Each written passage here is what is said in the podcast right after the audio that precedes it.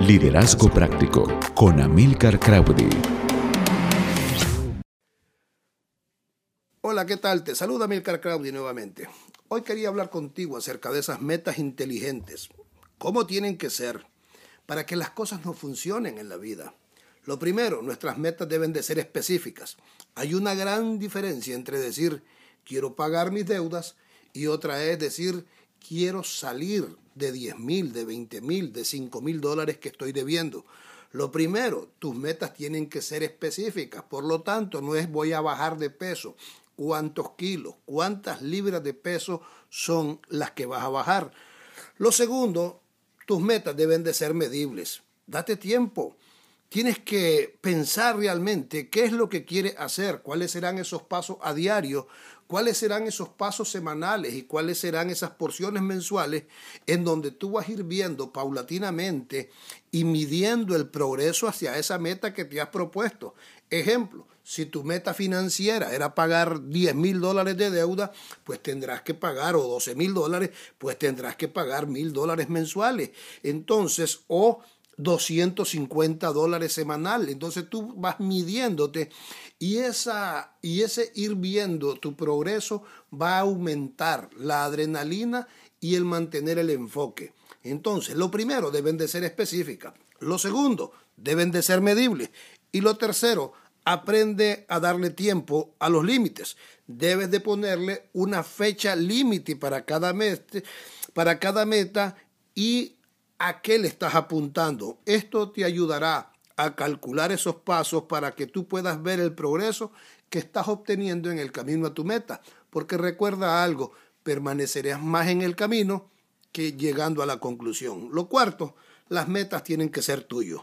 Solo porque tu pareja, porque un familiar, amigo o tu jefe quiere que salgas de deuda, simple y sencillamente tú no saldrás de ella. Las metas deben de ser tuyas para que tú las puedas abrazar, porque eres tú el que va a luchar por lograrlas. Y lo quinto, tus metas deben de estar por escrito. En algún lugar tienen que estar. La mejor manera para establecerte metas es escribiéndolas, incluyendo todos los pasos que te van a llevar a conseguir lo que te has propuesto.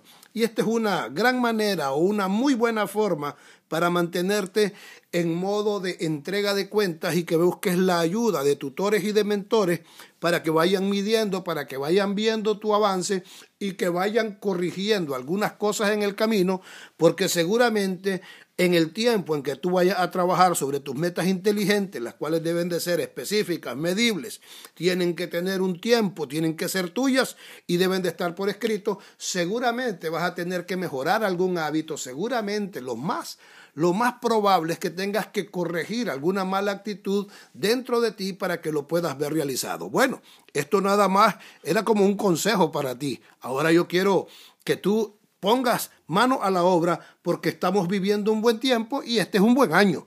No deja de ver lo que está ocurriendo afuera, lo que está ocurriendo con la economía en las naciones y tienes que entender que antes de que algo ocurra afuera, tiene que ocurrir algo adentro.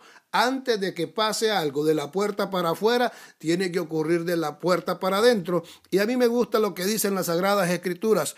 Amado, yo quiero que seas prosperado en todo, así como prospera tu alma. ¿Qué significa esto? Que hay cosas que primero deberán iniciar en nuestro ser interior. Un saludo a la distancia. Amilcar Claudi, desde Managua, Nicaragua, queriendo saber de ti. Escríbenos para saber desde dónde nos estás escuchando. Un abrazo a la distancia.